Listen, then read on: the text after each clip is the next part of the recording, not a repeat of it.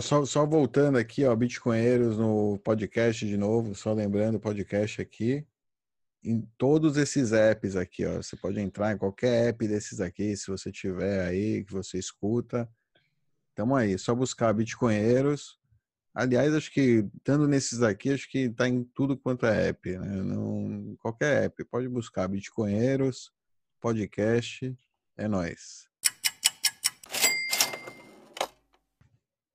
Legal, pessoal. Vocês viram que teve uma mensagem que chegou no, no nosso podcast. E aí teve uma pergunta lá que foi a seguinte: é, qual, na opinião dos bitcoinheiros aqui, qual o impacto do Bitcoin na economia brasileira nos próximos anos?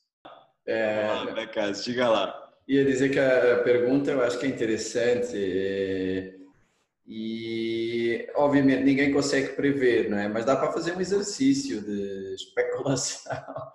Eu acho que o Bitcoin já está tendo um impacto de uma certa forma e, vai se dividir muito nas fases que se seguem, não é? A fase de hoje é impacto marginal, muito mais em quem usa. Né? Na economia agregada, eu acho que ainda tem um impacto completamente negligenciável, quer dizer, os números não devem aparecer em lado nenhum, mas quem usa já consegue fazer determinadas coisas mais eficientes. Por exemplo, se você quer fazer uma conversão de moeda, fiat para fiat, se você usar Bitcoin no meio, é muito mais eficiente.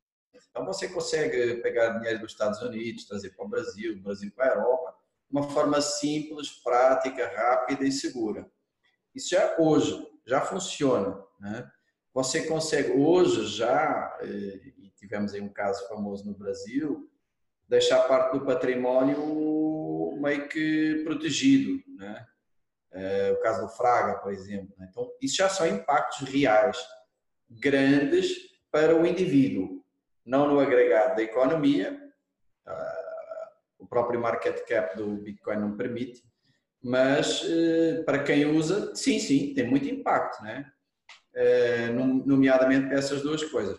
Eu acho que o impacto na economia vai só começar a sentir-se à medida que a, a, dimensão total do valor do Bitcoin em fiat aumentar significativamente e isso ainda vai demorar um pouquinho, mas muito provavelmente vai ser exponencial, ou seja, quando começar, quando se começar a sentir, de repente vai ser arrasador, não é? vai ser um tsunami que vai mudar muitas coisas na nossa vida e nenhum de nós, os quatro, sabe exatamente como eh, isso se processará.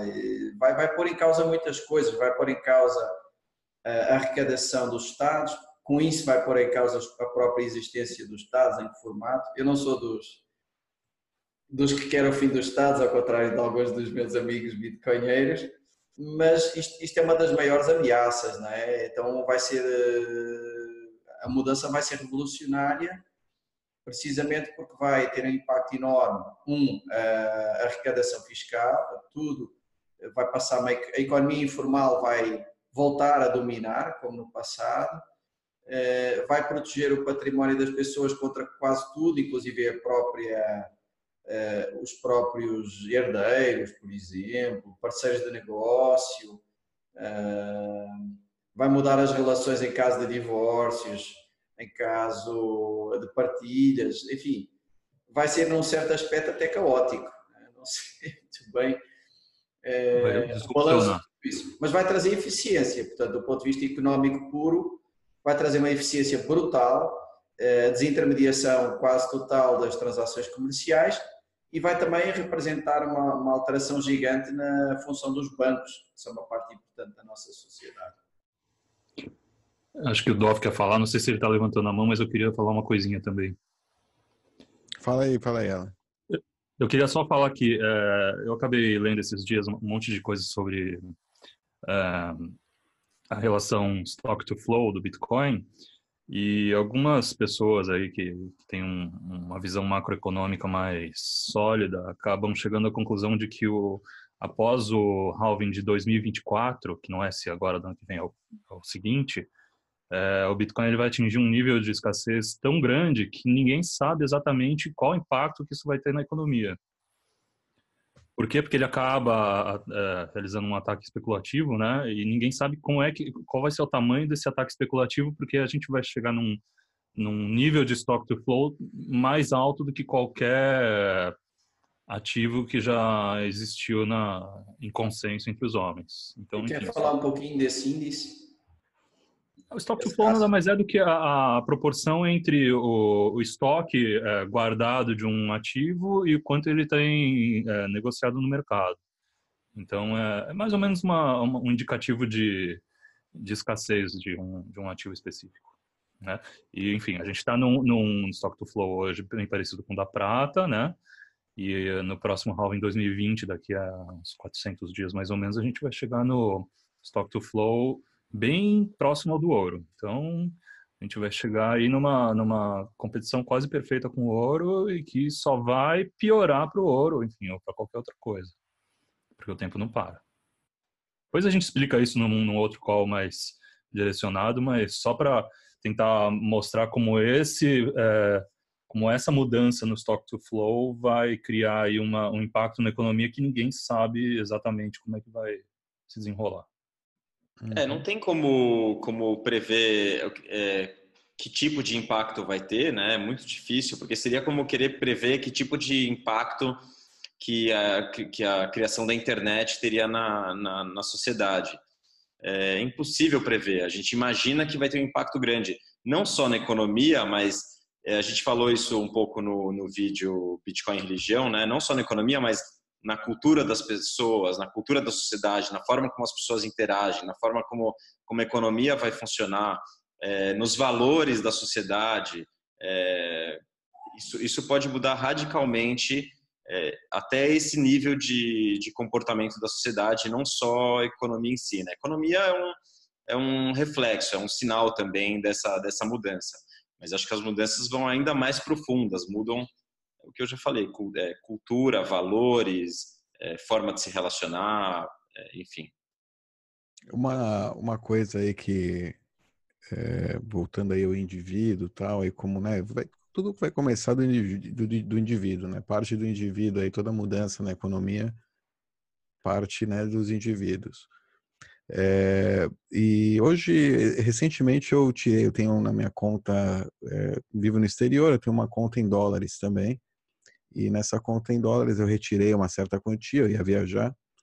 E eu percebi que no extrato aí, quando eu fiz a retirada, toda a nota tava o código de série da nota listado em uma um recibo do que foi retirado da minha conta. Ou seja, quando a gente pensa que a, o cash, mesmo o cash físico, ele é fungível, né? Ele é privado, ele é é, você pode estar gastando aí sem que ninguém é, determine a origem.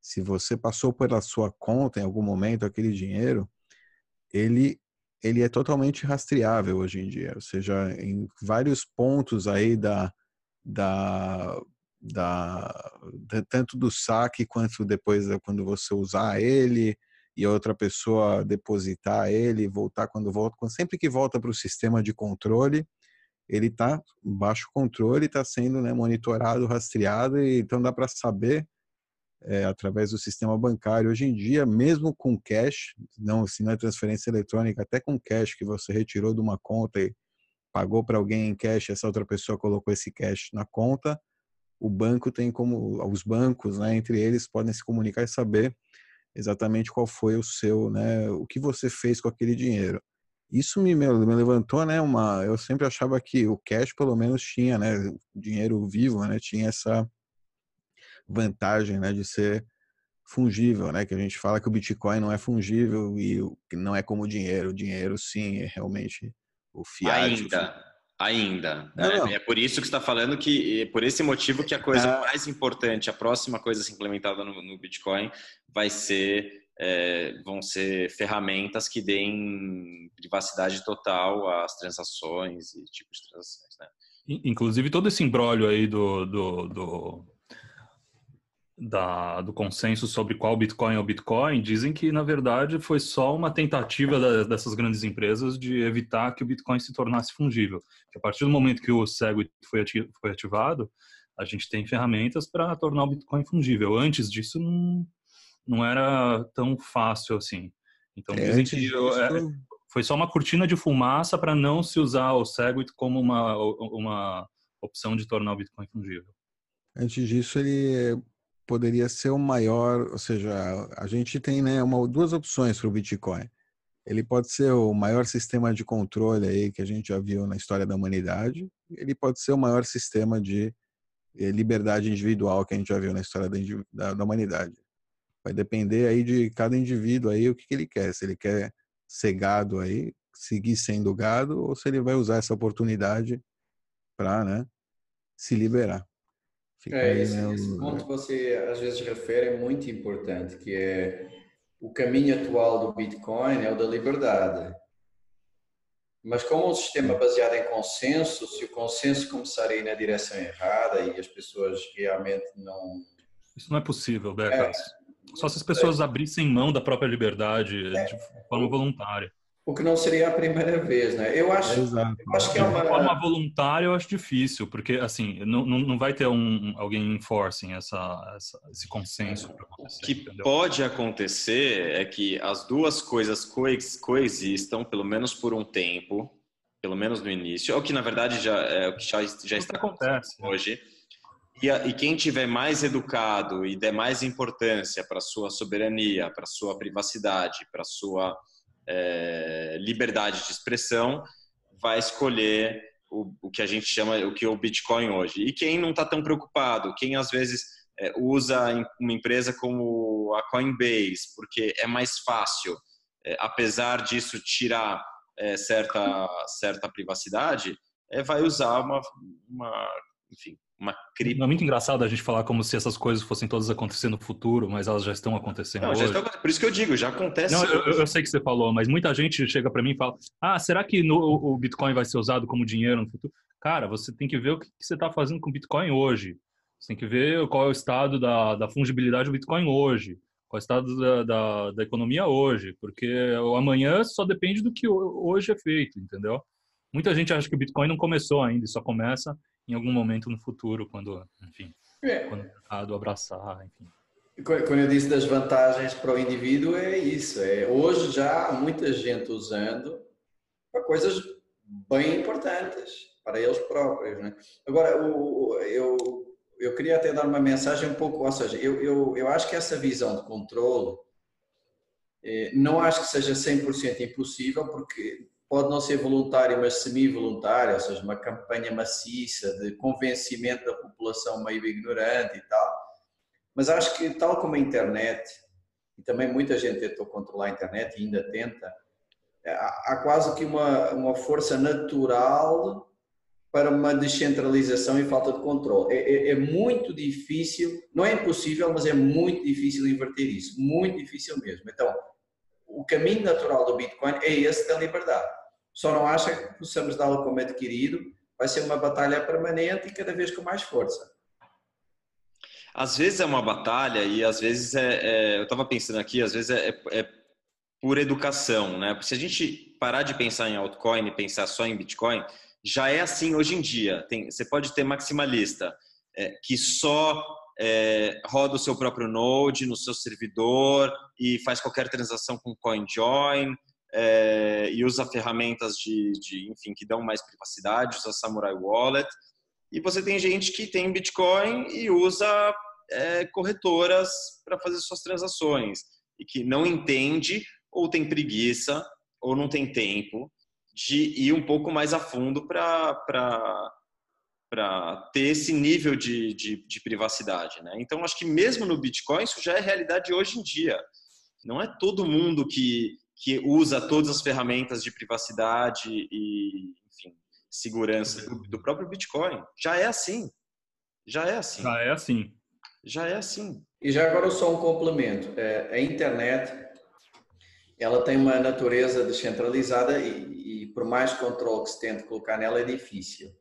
Mas o Bitcoin é muito mais descentralizado do que a internet em termos de arquitetura, porque é, para você ser um player na rede mundial de internet, eu digo infra.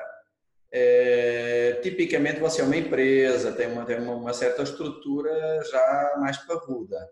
é, para você ser um player na rede de infraestrutura de Bitcoin, pode ser uma pessoa física perfeitamente. Então, essas forças que existem naturais de descentralização são ainda mais potentes no caso do Bitcoin do que eram na internet. Então, acho que vai ser a visão pessimista é mesmo muito difícil de acontecer, mas nunca é impossível. Porque a sorte da, da, da, maioria das pessoas é que existe um grupo de pessoas que está que tá liderando é, essas ferramentas, né? Estou falando mudanças no Bitcoin Core, que vão fazer com que isso seja default, com que seja padrão. Essa é a sorte. Porque se for é, opcional, as pessoas vão escolher o que, é, o que é mais fácil, o que tiver mais conveniente. Mas eu acredito é, que. Fala, não? É, não sei, tem de tudo. Eu acho que tem gente criando sistemas de controle usando o Bitcoin também, como a gente vê BitLicença, blockchain.info, bitcoin.com, sei lá, todos esses, é, na minha opinião, sites que não são é, não estão não estão buscando fungibilidade, né, é, de fato. E temos gente criando ferramentas, ou seja, o legal disso tudo é que é software, que se trata de software e existe uma, um base layer aí, um, um Bitcoin que é muito difícil de mudar, esse BTC, que para por isso a gente teve forks e não, não aconteceram outras, é, é, não, não conseguiram é, criar as mudanças, então fizeram um fork para tentar a partir do fork usar, eh, colocar né, essas suas ideologias de controle aí, de tipo centralização de poder da rede. É, então a gente tem isso, né? Isso é legal. E a gente tem software que está sendo desenvolvido. A gente tem desenvolvedores aí, pessoas que estão usando o self-funding. Eu, eu, acredito muito que parte do, do, do Bitcoin, né, de uma das vantagens aí do Bitcoin é que ele tem um certo self-funding pessoas que estão há muito tempo no Bitcoin, que acreditavam é, fia, ou seja, piamente né, em privacidade, em liberdade de expressão na internet, o caramba, são as pessoas que estão há mais tempo no Bitcoin, que acumularam, que seguraram, que acreditaram no, no, no rodo, né, que ficaram lá.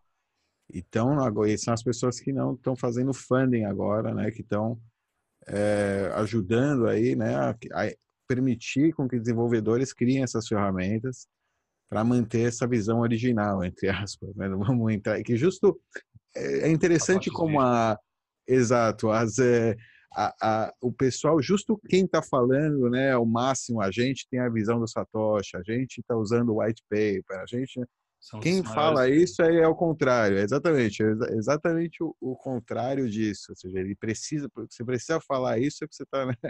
Se você precisa falar que o seu é é o, é o verdadeiro Bitcoin, o seu não é o verdadeiro Bitcoin. Exato, é, é, bem nessa, assim. E quando você fala que a sua visão é a visão original, a sua visão não é a visão original. Exatamente. É, é bem por aí. Então, Exatamente, aquela que não precisa ser dita. Nem se você for o Satoshi? Nem se você for o Satoshi. E se você disser que é o Satoshi? Se você for o Satoshi e tiver com essa visão aí, eu recomendo você dar, fazer uma visita ao oftalmologista. Lo, lobotomia. E se o Satoshi pirar? Pirar? É, o cara vai, vai ficando mais velho. O que ele pode fazer é gastar as moedas dele. nada. Satoshi não manda nada. Satoshi tá pianinho. Satoshi não. A fala, quando a gente falou, ele é, é um mito, né? É um mito. Já, já né? não é. Satoshi não manda nada, mas eu rezo para ele toda noite antes de dormir. Bendito seja. O Santoshi? Santoshi, é verdade. É, é, é, interessante como, como, é, como, como no Bitcoin as coisas têm se desenvolvido diferente do que, do que como foi com a internet, né? Porque já há uma é aquilo é aquilo que a gente fala de, dos ataques, né? Que o ataque acontece uma vez e aí depois não acontece uma segunda. O ataque Começou com elas... Oi? Começou antes do Bitcoin acontecer, né? Exato. Então o ataque à privacidade, à, à, à vigilância e controle das pessoas já aconteceu na internet. Então, é, quem quem está criando e quem desenvolve para o Bitcoin já, já, já sabe os erros que foram cometidos e esses erros não vão ser cometidos de novo. É, exato. É, é, engraçado, é, o Bit, Bitcoin vem, né, o BitTorrent. É legal falar do BitTorrent porque é né, uma das bases aí, é um dos primeiros sistemas aí descentralizados de file sharing e que foi combatido, muito combatido por um lobby aí, um lobby bem grande, um lobby muito poderoso aí dos Estados Unidos. E esse lobby não conseguiu impedir, né, que as pessoas é, fizessem file sharing e até hoje não conseguem. Estão conseguindo agora, mas aí pensando, né, como a gente se acomoda. Muita gente está conseguindo isso hoje, as novas gerações. Talvez é, não estejam mais faz, buscando os torrents porque estão contentes com o streaming. Estão contentes pagando 20 dólares por um serviço de Inclusive, streaming. Você me lembrou de uma coisa muito interessante. Não sei como é que anda. Eu acho que diminuiu, pelo tá menos tá mudando, até tá em 2014. Em 2014, um terço de todo o tráfego da internet era BitTorrent. Eu acho que hoje em dia, streaming é mais que o BitTorrent, ou seja, tanto o YouTube quanto o Netflix, ou seja, todo esse tipo de streaming, conteúdo gratuito, né? É user, user também feito por usuários, não só é, por um, uma produtora, uma empresa que te cobra um, um custo justo, entre aspas, baixo. Faz o paralelo disso com o maior é, risco para o Bitcoin, nada mais é do que um banco central Justo. tornar ao padrão ouro.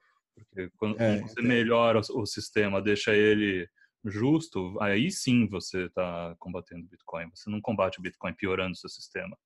Então, a mesma coisa, BitTorrent aí está sumindo porque Netflix, por exemplo, HBO, todos esses serviços são muito mais interessantes para o usuário, enfim, ele acaba adotando por conveniência.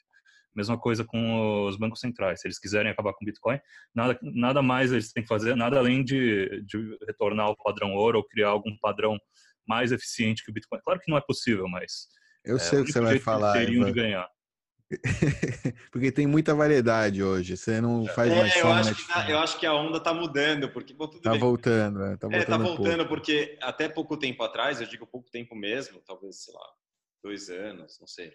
É, se você Era tinha... só Netflix, é. É, já estava de bom tamanho. Agora você tem Netflix, Hulu, Disney, Amazon. Aí você gosta de um seriado que está na Netflix, o outro filme que está só na Amazon, o outro seriado que está só na Disney, na HBO. Você gasta 200 dólares por mês e não assiste nada, porque você tem tanta opção que você não sabe o que ver. Não, você volta para o BitTorrent. Volta para o BitTorrent, volta para o Pirate Bay. Mas uma coisa que eu acho que é interessante, por causa disso do Bitcoin ter herdado né, lições é, aprendidas, é que o Bitcoin parece quase uma invenção perfeita. Ele, ele herda décadas e décadas de matemática e criptografia é, como nunca houve na história da humanidade. Né? Durante o século XX foi muito desenvolvido e o Bitcoin usa muito desse conhecimento e algum, algum deles, a parte disso, já está super testado e intocado há décadas, sem que ninguém ponha em causa. Então, usa uma base matemática super sólida, usa um sistema de, vá, de eh, mais filosófico de posicionamento, de descentralização e de força para o cidadão, eh, que vem de movimentos que também o antecederam, como o movimento cypherpunk e coisas do género. Portanto, tem uma parte ideológica interessante de raiz, desde o início, e depois tem todo o aprendizado de descentralização, da privacidade da, da própria internet, é? e dos BitTorrents e dessas coisas todas. Então, é, mas, mas, é curioso porque conjuga é, ideais rebeldes com ciência super conservadora e pesada, e com tecnologia de outro tipo, mas que pode ser usada neste, nesta situação. É engraçado nesse aspecto. Portanto, ideologia, tecnologia e ciência, tudo junto e tudo com base em aprendizado do, do século XX e início XXI.